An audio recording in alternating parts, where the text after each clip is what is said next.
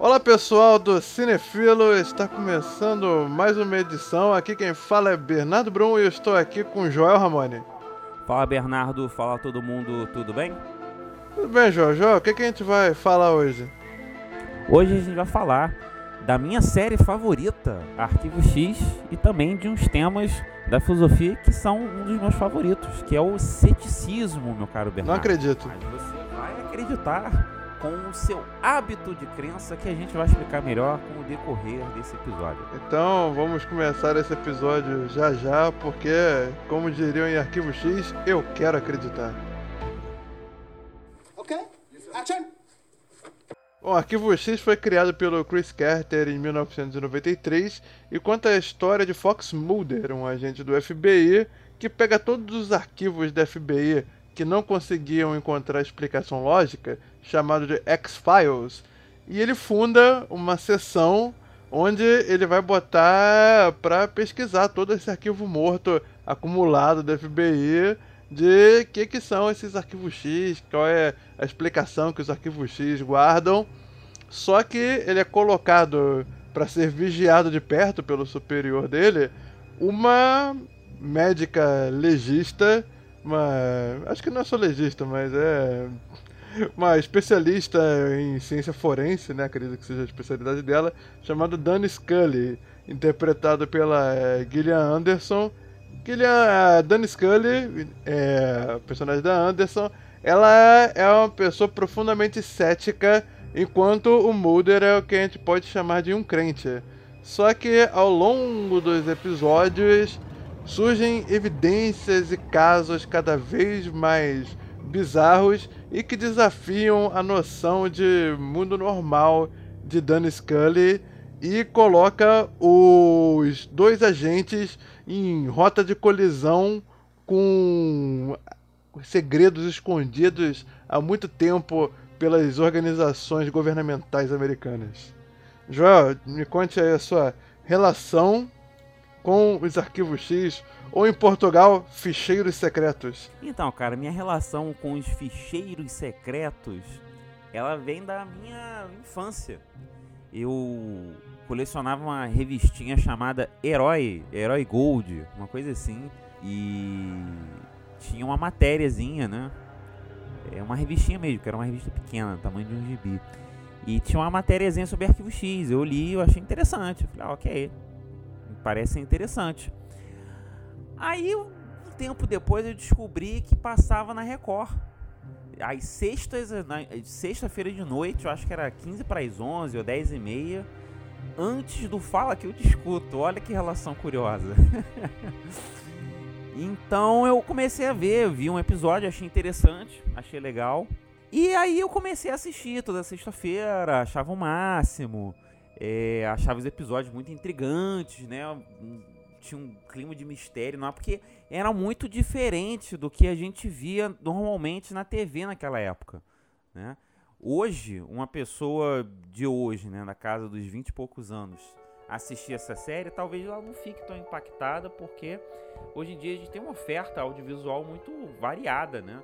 E também muito desgastada. Então, naquela época era algo muito diferente do que se fazia para TV, né? Era algo muito arrisco dizer até que era muito ousado, né, em alguns pontos assim.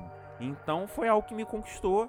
Comecei a ver, ver, ver, tudo bem que naquela época, né, você acompanhar uma uma série gringa na TV é sempre muito estável, né? Porque eles não passam todos os episódios, eles pulam episódios, né? É, tem esse, tem essas coisas, mas a Record pelo menos passava a abertura, toda aquela abertura sensacional e maravilhosa. Né? E o que eu acho também muito interessante na, na, série, hoje eu já, já, já revendo né, com, com, mais maturidade, a gente vê assim que os dois protagonistas, assim, a gente dizendo, assumindo que os dois são protagonistas, né, é, eles, apesar de serem no princípio, né, pessoas muito diferentes. A Scully era muito apegada a, a, uma visão científica e o Mulder já era apegado a todo e qualquer tipo de teoria da conspiração. Com o passar da série, a gente vai vendo que, primeiro, vão, vão haver momentos que o próprio Mulder vai assumir o papel de, de, de cientista, de, de, cético, digamos assim, várias aspas no cético, eu vou explicar isso melhor. É, e a Scully vai assumir o papel daquela que, que acredita no que está acontecendo, sabe? E o barato da série é que ela não se prende só a essa questão de alienígena, né? Ela eles são policiais, então eles abordam vários tipos de casos que não tem explicação. Eles atopam com muito casos de serial killer, é, questão de assombração, casos assim de hipnose, até uns casos muito específicos que você não consegue enquadrar direito. Por exemplo, tem um episódio que eu lembro até hoje que era de um fotógrafo que tinha o dom, digamos assim, de adivinhar onde aconteceu uma tragédia. Então ele sempre tirava foto daquela tragédia e ele vendia isso para os jornais. A vida dele era fotografar tragédias de maneira exclusiva, porque ele era o primeiro a chegar, porque ele sabia quando acontecia a tal tragédia, fotografava e, e vendia para o jornal, né? Aí ele começou a ser é, perseguido pela polícia por suspeita, né, de participação nas tragédias. O pai depois se descobre que ele só tinha esse esse dom, sei lá o que, né? Então eu acho que é uma série que sabe lidar com inovações, né? Sai um pouco do daquele tronco principal e tá facilitado também pela estrutura da série, porque hoje em dia, né? Quando a gente está gravando esse episódio aqui, em começo de 2021, a gente está no momento que as séries são tem um eixo, né? Tem uma espinha dorsal e ela vai contando a mesma história, o mesmo desenvolvimento com o passar dos episódios das temporadas. Naquela época isso não era tão comum, né? Arquivo X, por exemplo, cada episódio era uma história. Tinha uma espinha dorsal, mas que ela estava espalhada além em, em conta-gotas na série.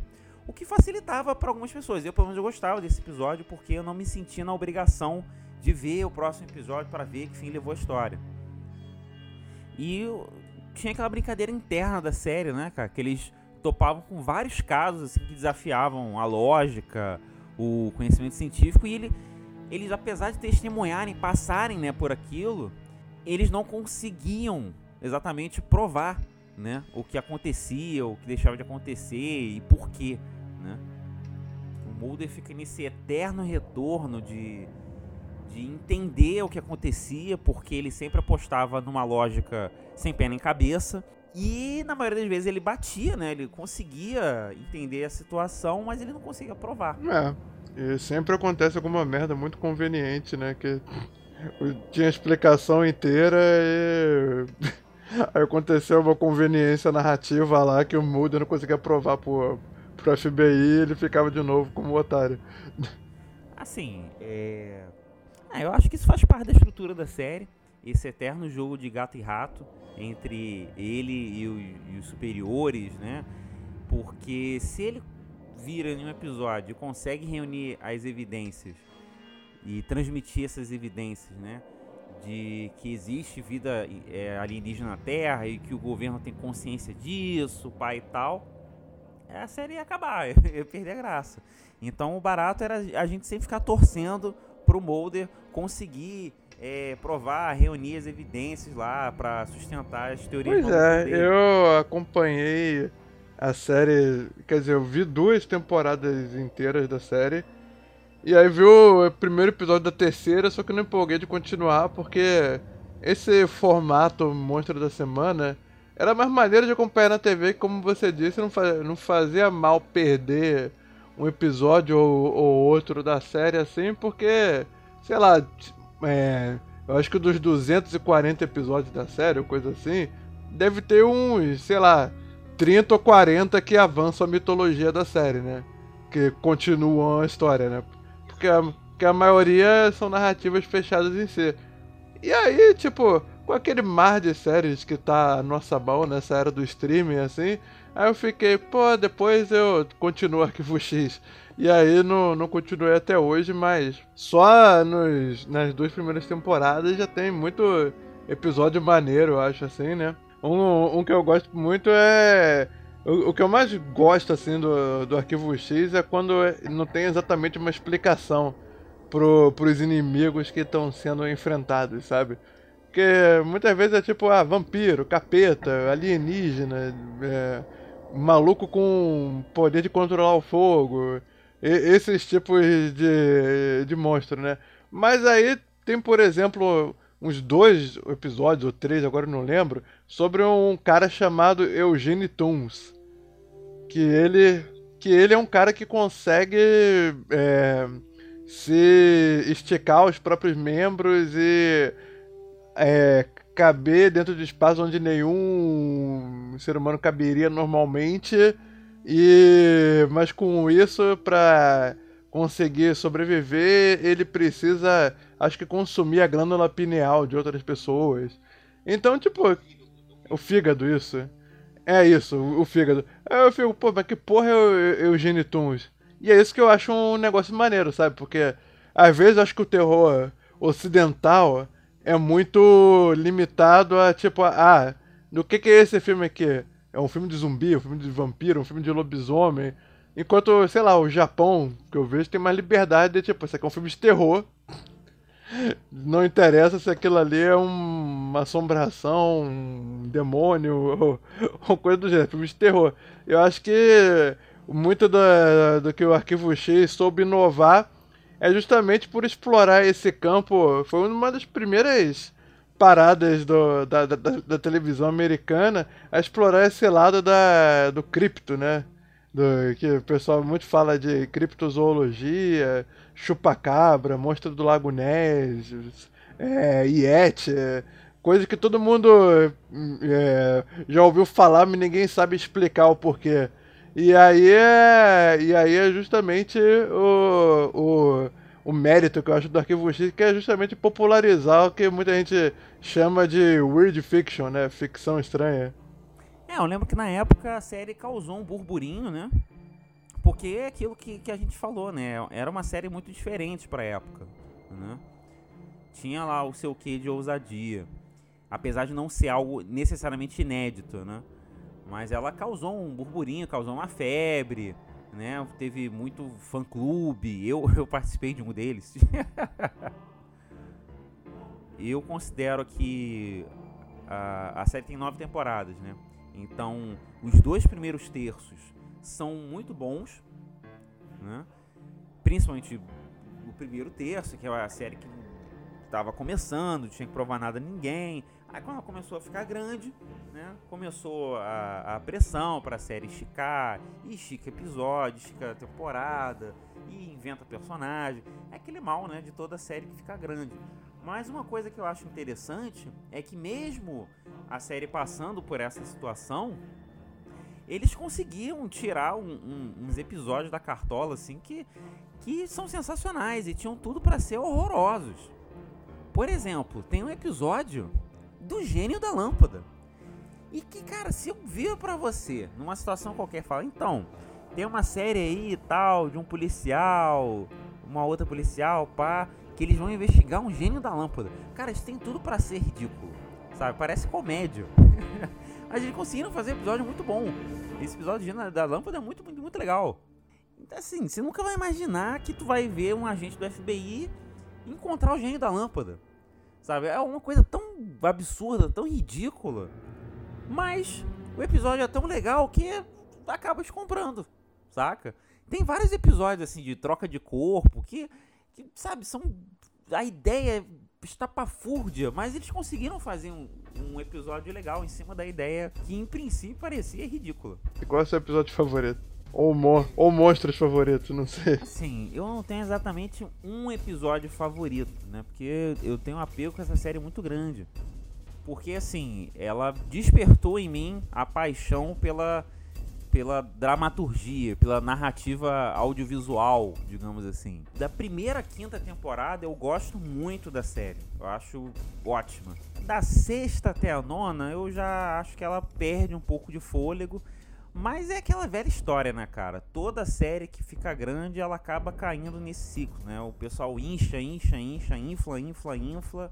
E fica aquela coisa meio sem direção. É, eu não consigo nem, eu não consigo nem julgar, até desculpa te interromper, mas o pessoal fala, ah, que Friends lá pela última temporada tava horrível. Aí eu, claro, pô, 240 episódios, 24 episódios por temporada. Ah, chega uma hora que o assunto acaba, né? Que você só tá fazendo por fazer mesmo. É, porque a gente sabe como é que é o capitalismo, né, cara? Pô, Chief Friends, lá na quarta temporada, quinta, sei lá, tá gerando assunto, dinheiro, pá. Pô, os caras vão, os produtores vão se entreolhar e falar, cara, vamos botar isso aí até até o talo, até onde não puder mais. É, é assim que funciona, né? É, tudo que dura muito tempo tá fadado a virar galhofa. Então eu também não julgo, saca? Isso aí é, é o mal de toda série que fica grande. De filme, de videogame, de, de livro também. Ué, quando você. Sabe quando você tira a água de uma toalha que tá molhada? Aí você vai, vai, vai, vai, vai espremendo até secar. Aí quando, aí quando eles lançam um negócio que todo mundo odeia, aí eles falam, agora acho que secou a fonte. Então eu gosto muito das cinco primeiras, principalmente das três primeiras, porque eles não tinham dinheiro, não tinham pressão em cima, né? Então tinha um ambiente de total liberdade, né? Entendi. Eu gosto muito de do que eu vi de. Acho que de uns dois ou três episódios. Eu gosto muito do episódio do Eugene Toons, que acho maneiríssimo. Acho um vilão macabro pra cacete. É, eu gosto de um episódio que tem o nosso querido Brad Dourif, que é o Beyond the Beyond the Sea, que ele faz um um serial killer que tem habilidades psíquicas e aí ele meio que põe em contato a Scully com o pai dela que morreu. Esse episódio é muito bom e lembra muito Twin Peaks, que é uma, acho que é uma influência central do Chris Carter para criar o, o, Arquivo X. Inclusive o David Duchovny atuou em Twin Peaks. Ele fazia um, ele fazia um personagem que no meio da no, no meio da série ele se transicionava para mulher. Ele começava como. Ele começava como um homem cis e aí, tipo, ele sumia. Aí quando ele voltava, ele tinha transicionado pra mulher. Aí, enfim, coisas de David Lynch, né? Que o pessoal acha que. Coisa que o pessoal acha que tá inventando moda, só que o David Lynch fez há 30 anos atrás. E também eu gosto muito de um episódio que se passa, tipo, numa estação no Polo Norte ou no Polo Sul Deixa eu ver. É Ice o nome. Que é um. É basicamente uma pequena cópia do filme O Enigma de Outro Mundo. Pessoal isolado, pô, tenso pra cacete. E é tenso mesmo eu pensando assim, pô, parece com o Enigma de Outro Mundo, né? Mesmo eu identificando a referência, o episódio é bem feito. Não, não, não fica nem previsível, nem chato, nem nada. É um episódio que segura o nível de tensão maneiramente. Então, agora acho que já falamos do. do que era maneiro, do que era interessante no Arquivo X, né? Que foi uma série que eu acho que foi uma daquelas séries centrais da, da história da TV, né? Talvez não tenha revolucionado nada, porque antes mesmo dele já tinha séries tipo Kolchak, Twin Peaks e tal, essas séries de investigadores de coisas inexplicáveis. Mas foi a série que é, meio que popularizou, né? Que se tornou esse tipo de coisa um, um fenômeno cultural, né? Então acho que pô, esse é o principal valor do, do Arquivo X, além, do, além dos personagens que são muito interessantes, né? É aquela velha história, né? Não é, não é necessariamente o pai da fórmula, né? O pai da coisa, mas ajudou a levar aquele tema pro, pro estrelato, digamos assim. Exatamente. É, foi o cara. Eu, eu, eu cito que. Eu, eu já teorizei, eu tenho minha teoria, sabe? Que Bernardo também é. Também é cultura. Que. Que clássico você pode ser duas coisas, né?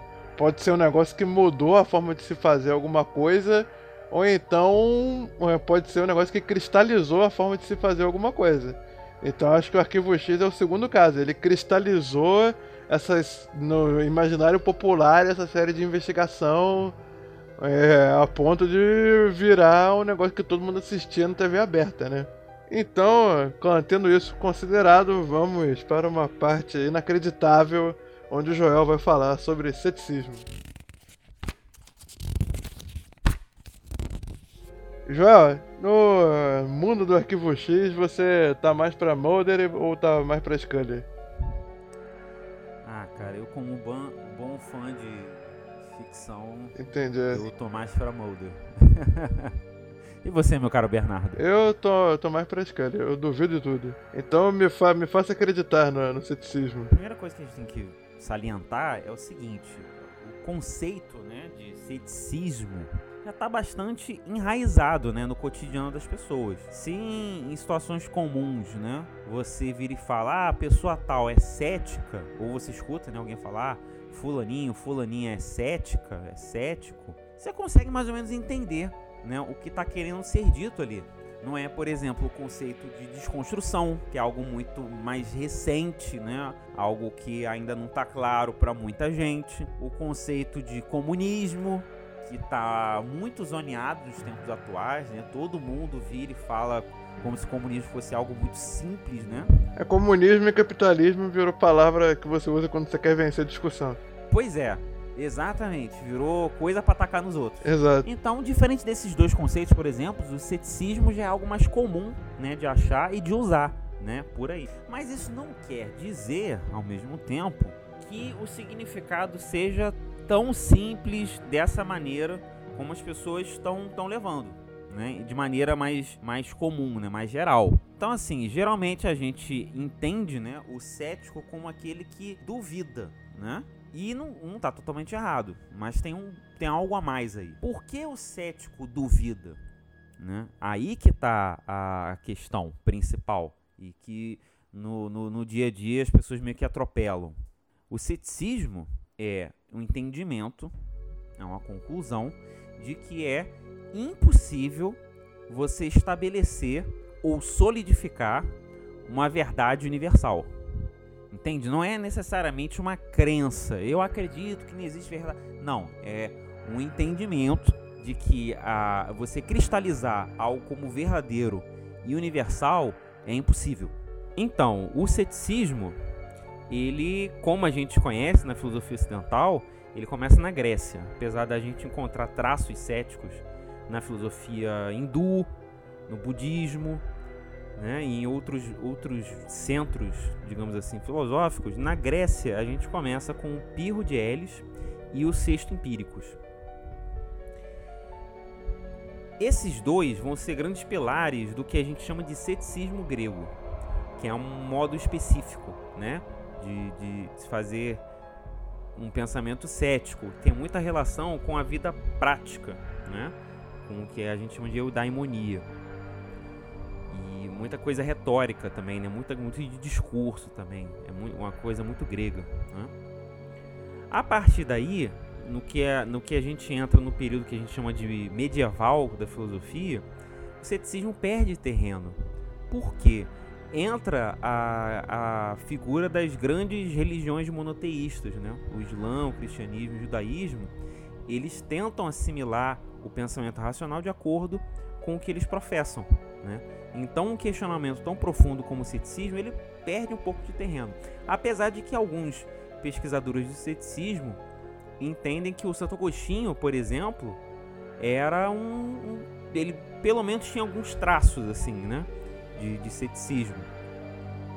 Mas o ceticismo vai voltar à tona lá na modernidade, no iluminismo. Primeiro, num primeiro movimento com Montaigne, se bem que Montaigne não é necessariamente filosofia moderna, mas tudo bem. E vai encontrar um cume com um pensador escocês chamado David Hume. Então, o que, que o Hume fez de. O que, que Hume trouxe né, para ter esse esse, esse, essa posição, né? Esse baluarte, ser considerado um baluarte do ceticismo. Talvez o último grande, né? Do, do ceticismo. O David Hume levou o questionamento radical para além das questões gregas, né? Se na Grécia a gente tinha mais a questão da vida prática, ele vai botar esse questionamento dentro da racionalidade mesmo ele dentro do espírito do iluminismo, ele vai botar esse questionamento e levar as últimas consequências no espectro da racionalidade. Como assim?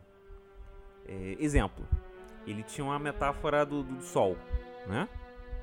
Que ele dizia o seguinte: ah, você acorda e vê o sol, certo?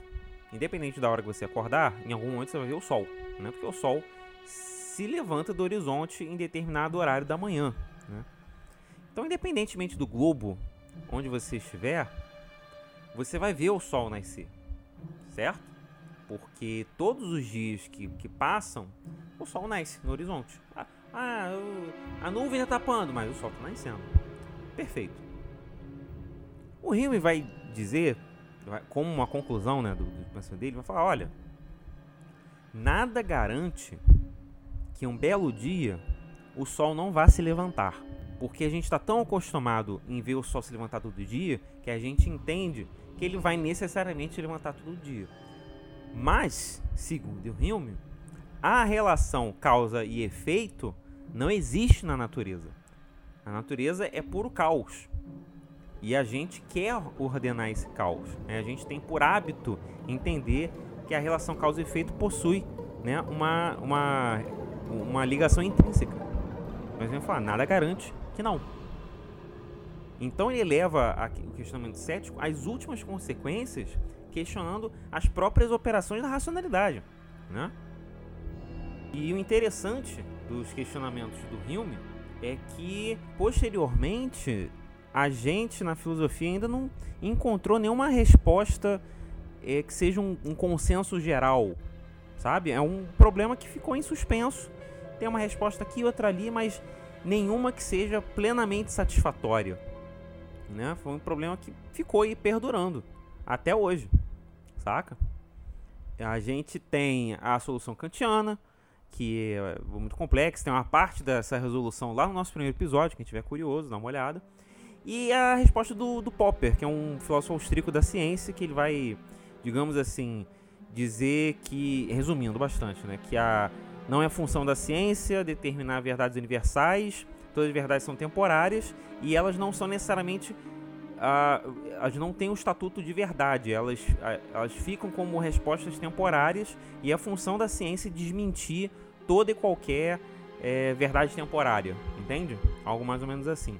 Eu tive uma discussão, inclusive semana passada, no Facebook, onde a pessoa me provocou, né? Quando eu, eu, quando eu citei que algumas pseudociências seriam charlatanismo, né? Quando eu falei que, por exemplo, Teta Healing, ou Bar de Access, coisas do gênero seriam charlatanismo, ao meu ver. E a pessoa chegou e falou pra mim, prove Aí eu falei, não, eu que tenho que provar que não funciona, você que tem que provar que funciona. E o sujeito disse pra mim, ou seja, você não tem evidência nenhuma para falar, mas você quer falar mesmo assim. Aí eu falei, cara, mas você tá, a linha de pensamento que você defende é prove que um duende não existe. Caso contrário, eles existem. Que, que raio de construção de raciocínio é essa? Aí eu fiquei meio. Cara, isso, é, isso foi quase um, um ceticismo ao contrário. Assim, eu. Arquivo X foi uma série que fez muito sucesso nos anos 90. Mas eu acho que a série hoje em dia encontraria muita dificuldade né, para se estabelecer se ela se desenvolvesse daquela forma, como ela se desenvolveu. Né? Então, um, pequeno spoiler aqui que a gente vai dar. O, o Mulder, ele, na série, ele teve a irmã dele abduzida quando ele era pequeno. Só que só ele testemunhou esse fato. Eles estavam sozinhos em casa, ele e a irmã, e apareceu uma luz e levou a irmã. E quando as pessoas perguntaram para ele o que tinha acontecido, ele falou: Tipo, minha irmã foi abduzida. Ou seja, desde pequeno, ele não é levado a sério. As pessoas acham ele maluco. Então, com o passar do tempo, ele vê que a única saída para ele ser levado a sério e para provar o que aconteceu é mostrar que existe vida alienígena, de que o governo tem essa consciência e papapá. Ou seja, a gente tem um personagem que aquele mote que ele tem, eu quero acreditar. Que tem aquele disquinho voador, né? Exatamente, clássico. Isso aí foi meu screensaver por muitos anos. Naquela época que o monitor era branco e pesado, saca? Aham. Uhum. Mas é um personagem que, várias aspas, tem uma questão de fé muito presente, muito grande. É... Que ele precisa acreditar nisso, que é a única saída para ele entender o que aconteceu. Se ele não acreditar nisso, ele é louco. Ele não entendeu o que aconteceu. E todas as pessoas que apontam para ele e falam que ele é maluco desde pequeno vão estar certas. Só que ele levou essa missão dele, né, essa peregrinação dele, tão a sério, tão profundo, que ele começou a mexer com coisas que não era do, do, do agrado de alguns superiores. E que botam uma médica forense para desmerecer tudo que ele investiga, todas as conclusões, todos os relatórios, etc. Né? E, mas e é aquilo que eu falei lá no começo, com o passar do tempo, eles começam a se cruzar. Né? Duas pessoas com um, verdades tão sólidas, com o tempo começam a fazer um escambo. E enquanto em alguns momentos o Mulder vai se ver é, enganado, ludibriado pela própria necessidade dele de acreditar em tudo que, que aparece na, na frente dele, a Scully começa a ver alguns casos que ela não consegue explicar. Ela não consegue entender pela, pela lógica convencional. É, hoje em dia a série no, no espírito total não iria funcionar, né? Porque as pessoas iam taxar um Mulder de, de, de conspiracionista da QAnon, a, a Scully de, de intelectual da, da, da Torre de Marfim, então, acho que a série funcionou no momento que tinha que funcionar. Então, se a série fosse hoje em dia, o Mulder ia ser facilmente associado a essa galera que tem canal maluco no YouTube. Mas no caso, aquele, aqueles caras aliados do Mulder, os Lone Gun, os pistoleiros solitários de Lone Gun Man, eles eram. Eles eram quase isso, né? Ah, eles tinham um site, né? Super secreto. Sim. Interessante. Inclusive, o nome faz até referência, né? Que era um grupo de de hackers e teóricos da conspiração que o, o Mulder pegava informação extra, extraoficial, né?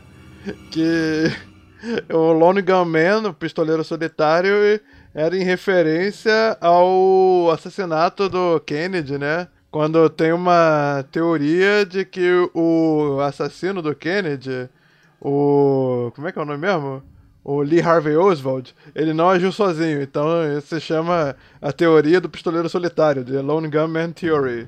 Que é uma teoria da conspiração mais famosas do, dos Estados Unidos, que o Lee Harvey Oswald não era um maluco solitário psicótico, mas sim, sei lá, um, um comunista a serviço da KGB. E no, no, nossa realidade aqui a gente tem o nosso Adélio, né, que deu a suposta espetada no Bolsonaro, viu? A gente também tem um caso. Exato. O caso, o, o açougueiro solitário, The, The Lone Butcher. e foi tudo orquestrado pelo pessoal. Atividade paranormal. Assim, tem uma história que eu vi numa palestra uma vez sobre David Hume, que quando ele estava escrevendo o livro dele, um dos livros dele, né, no caso, Investigação sobre o Entendimento Humano, em algum momento ele foi convidado para um jantar.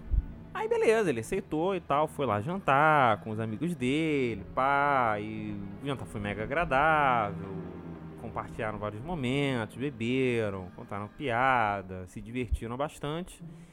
E beleza, acabou e foi cada um pro seu canto. E quando ele chegou em casa, ele pegou o que ele estava escrevendo, leu as últimas coisas lá que ele escreveu, falou algo do gênero, ou deixou escrito. Eu não lembro direito esse trecho da palestra, só lembro da, do acontecimento como um todo. Ele falou, não é possível que o, tudo que eu passei agora e tal tenha não existido, tenha sido falso, o que seja, tipo. Mas eu tô chegando num ponto que eu não sei como solucionar. Que é esse caso, assim, do. De duvidar de toda e qualquer coisa que se estabeleça. A gente chega num ponto que a gente fala, pô, a gente vai acreditar em quê? Eu quero encontrar algo além desse questionamento eterno, mas eu não consigo. Ele quer acreditar. É, ele, ele quer acreditar, ele quer demonstrar, olha, é possível a gente estabelecer uma relação causa e efeito, estabelecer passos da, da, da racionalidade, mas eu não estou conseguindo. Se alguém conseguir, pelo amor de Deus, me ajuda. Ele, ele chegou num ponto de questionamento que ele não conseguia refutar, mas ele não conseguia avançar, ele não, queria, não conseguia, racionalmente, né, dentro da argumentação que ele estava construindo. Ele ficava num ponto que, tipo, ah, você acredita em Deus? Ah, mas você não consegue fundamentar isso. Ah, mas eu tenho conhecimento científico. Ok, mas eu também isso não é su suficiente para se fundamentar porque a, causa, a relação causa e efeito é uma invenção humana, uma crença uh, derivada do hábito. Fica uma sensação de vazio, de absurdo da existência, é porque não é um, um, uma é um poeta falando, é uma construção racional, é uma argumentação que está sendo feita. Né? Quando a gente se depara com um questionamento cético a, levado a, a essas consequências, nunca é muito bem visto, não é muito confortável, né? Porque fica aquela sensação de que, tipo, é algo que não vai para lugar nenhum.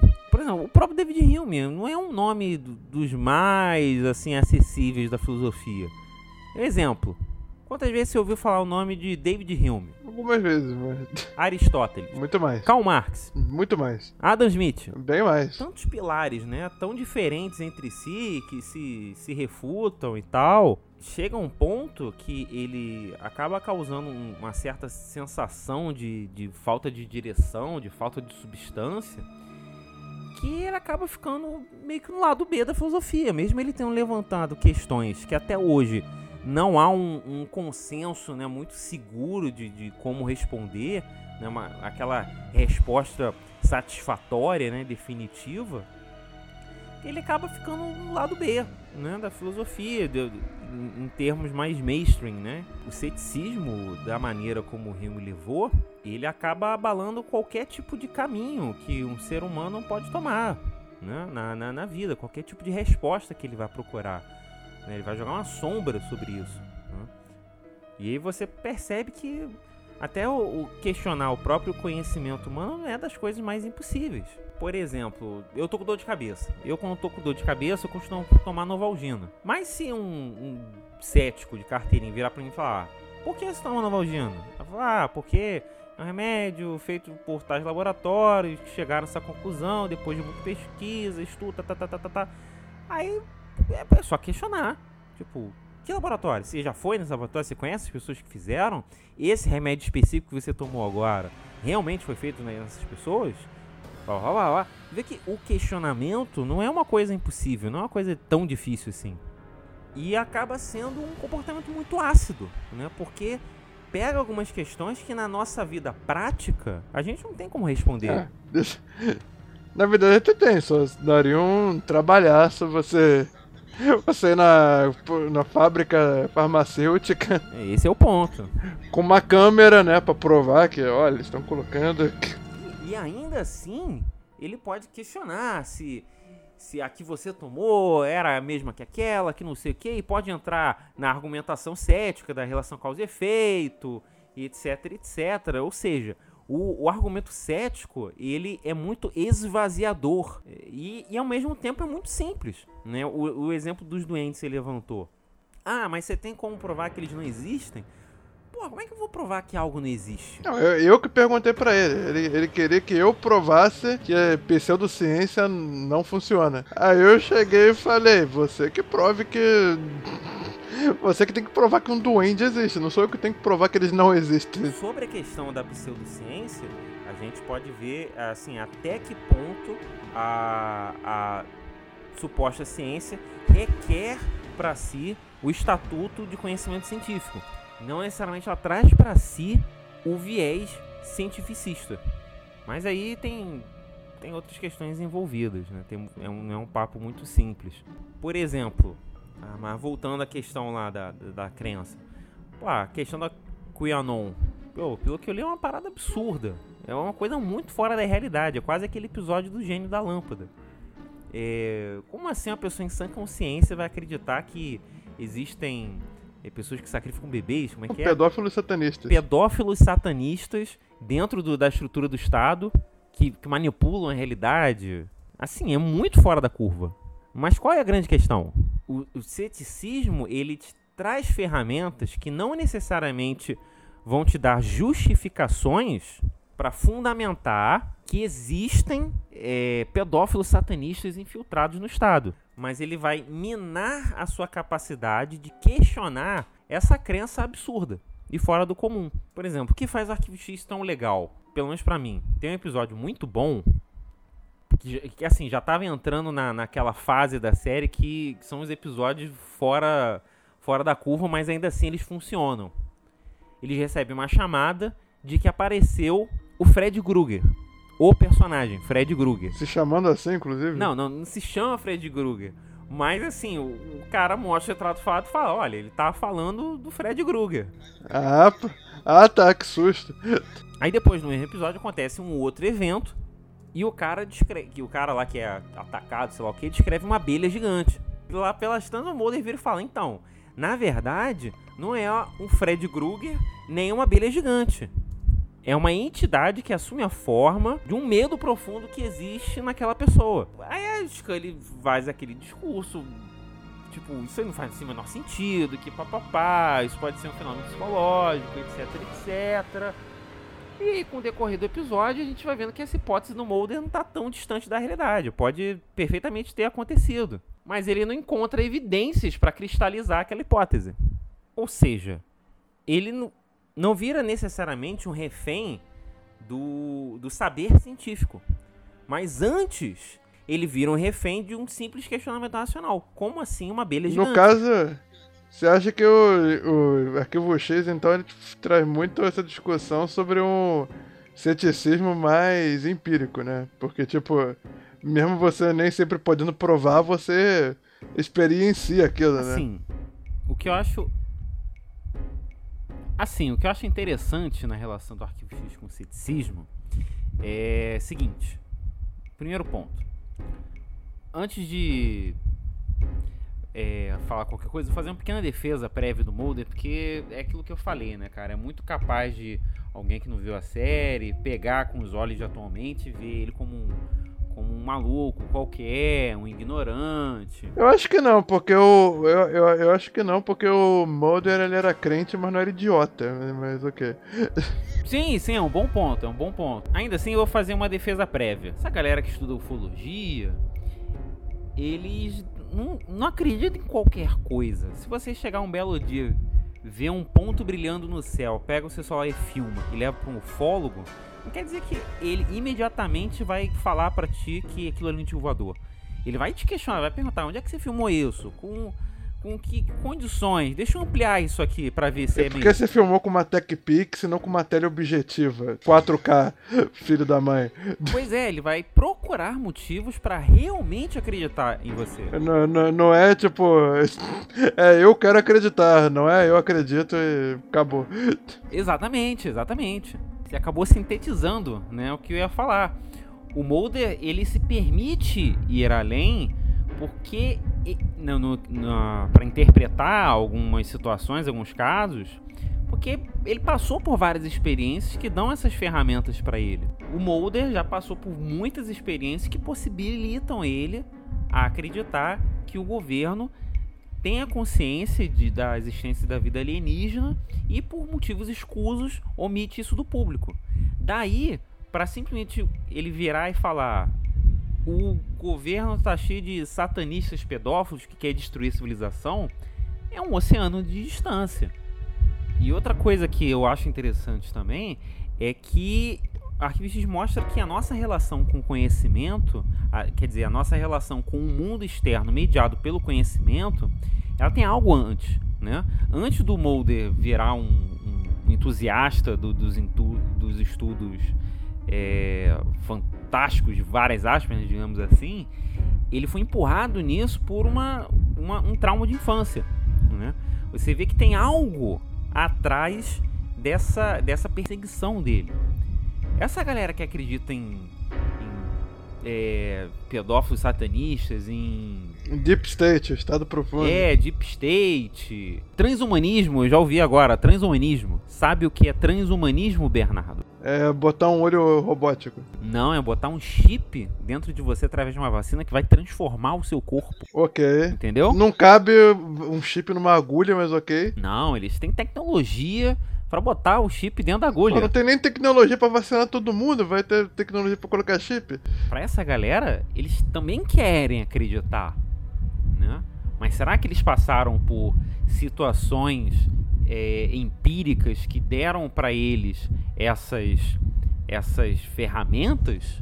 É, e, e eles vivem num, num mundo que é mais fácil também, né? Difícil é você aceitar que você vive em um furacão descontrolado de, de energia e entropia. Isso é muito difícil de acreditar. Que tudo é um trem desgovernado e que amanhã a Terra pode ser engolida por um buraco negro. Que é uma região do universo que atrai tudo à sua volta e onde não há vida lá dentro. É isso. Os cientistas conseguiram observar isso no universo e falar, olha, um buraco negro pode engolir tudo, tudo no caminho e a vida é algo aleatório e indiferente. Já eu acho que esse pessoal vive num mundo mais fácil, que é tipo, é a realidade, tem uma explicação. É o bem contra o mal.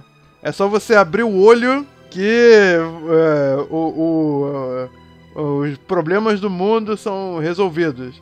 É tipo esse pessoal, como é que é o nome? Deísta ou agnosticista, eu não sei. O demiurgo é mal. O demiurgo nos impede de reconhecer que nós somos divindades. Nós temos que abrir os olhos contra o que o demiurgo quer nos enganar. É, é, é, a realidade fica mais fácil acreditar quando, quando você tá.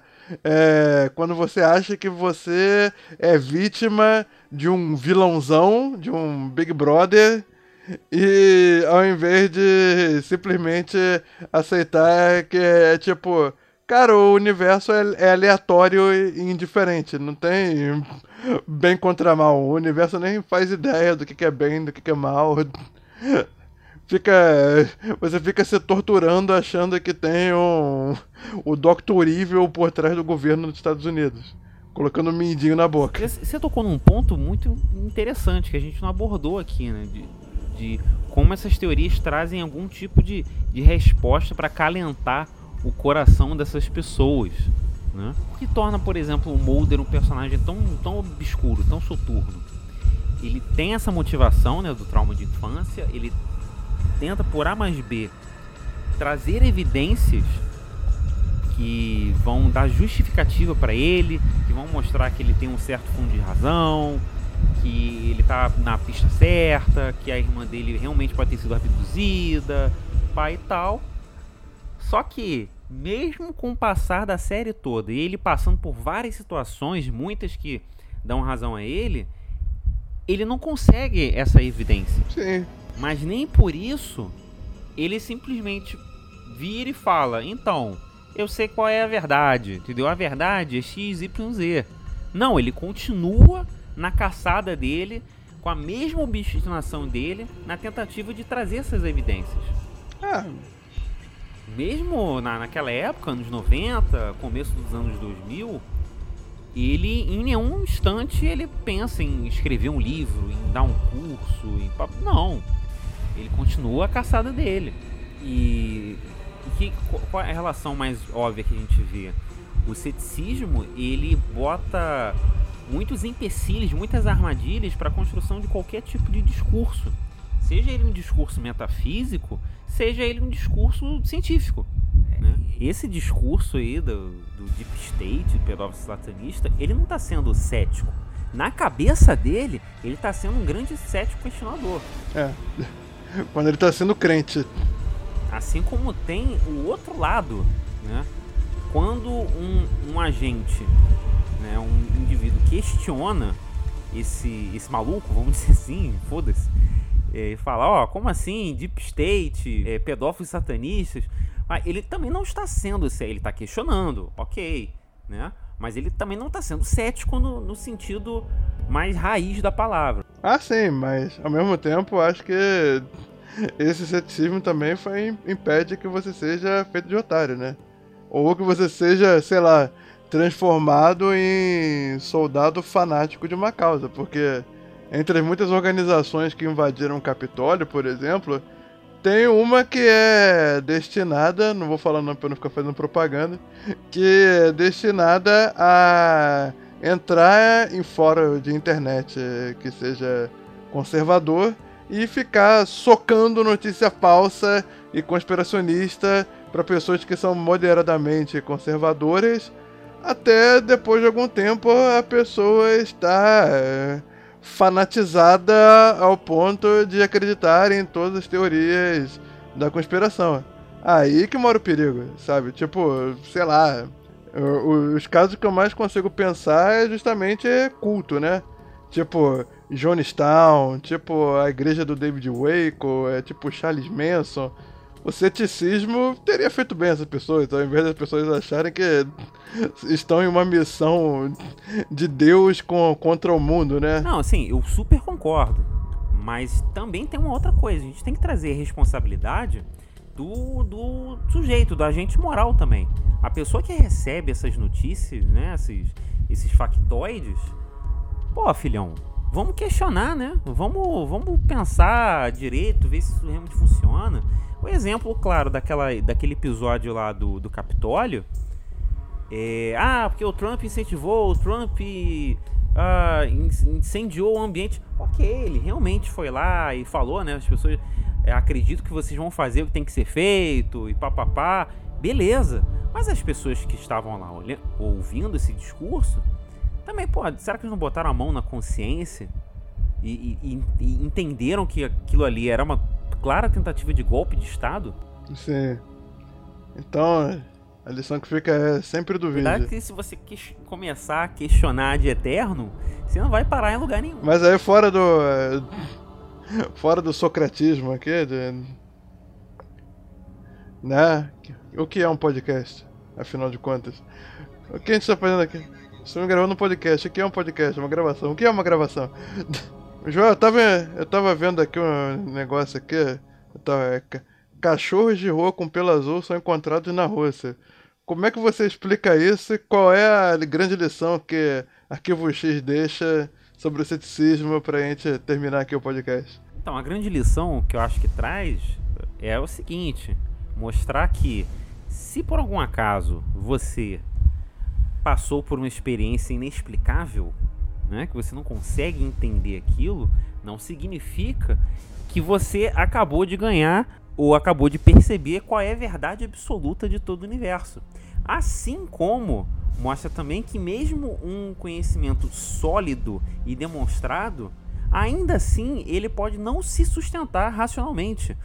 Ou seja, a realidade é um grande caos, meu caro Bernardo. É isso aí. Respondendo a minha própria pergunta, os cachorros de pelo azul são os cachorros do Felipe Neto. Mentira, não sei. mas você falou que os cachorros eram da Rússia? Quem, quem sabe por onde o Felipe Neto anda? Ele joga futebol no meio da quarentena, que impede ele de ir pra Rússia e pintar um cachorro de azul. Olha as máscaras caindo. Bom, então essa semana, é, eu acho que o Arquivo X, primeiro de tudo, ensina pra gente é que, tipo, mesmo um personagem crente, tipo o Mulder, ele tinha um método para chegar à verdade, né? Ele não era feito de bobo por qualquer cara vendendo uma panacea milagrosa que explicasse, não. Ele queria entender por que aquilo era isso. Então, acho que não tinha. Não vamos é, fazer com que o personagem seja é, simplificado a, a esse ponto, né? Ao mesmo tempo que a Scully, ela não tá lá para falar, não, só existe isso aqui. Ela tá lá para fundamentar e é por isso que ela se torna uma personagem riquíssima, né? Porque ela tá lá para fundamentar com ciência as coisas que o, o, o Mulder afirma com crença, né? Com filosofia, com especulações teóricas, né? Com deduções lógicas. Ela tá lá para fundamentar com fatos, com ciência. Então eu acho que sempre que sempre que você se vê na dúvida se você acredita em algo ou não, você tem que pensar no metaforicamente falando no Mulder e na Scully dentro de você, sabe? O quanto daquilo você quer que seja verdade, o quanto você quer acreditar, e os métodos que você vai mostrar para os outros do porquê aquilo é do jeito que é e que, mesmo assim, o processo intelectual é, nunca é demais, né? Conhecimento nunca é demais. O cara que, por exemplo, provou que o chupacabras não existe, ele falou que ele adoraria encontrar um bicho criptozoológico. O problema é que até hoje nada que ele consegue, nada que dão na mão dele conseguiu ser provado como chupacabras, como o Morro Lago Ness, como um Yeti. Ele só é sempre tipo um gorila super desenvolvido, um, um cachorro sarnento, é, é, por aí vai. Então o cara falou que ele adoraria encontrar, mas que mesmo não existindo, muitas vezes você encontra explicações muito úteis e proveitosas para a ciência de fato, porque, por exemplo, é, muita gente achava que dinossauros eram dragões. Depois que falou, ah não, isso foram grandes répteis que é, antepassados das aves. Ou foi assim que descobriram também, por exemplo, os ornitorrincos. Muita gente pegou um esqueleto de ornitorrinco, ou achou que era um bicho sobrenatural, ou então achou que era sacanagem de alguém que costurou um bico de pato numa capivara. Só que aí os cientistas pegaram e viram, pô, isso realmente é, é um, é um bicho à parte. Então, a sede por conhecimento nunca faz mal. O que faz mal é você acreditar que você já chegou na resposta definitiva e nada mais pode sair dali. A verdade está lá fora. Então, eu vou deixar uma recomendação bem clichê, cara. Bem previsível. Mas a série teve dois filmes.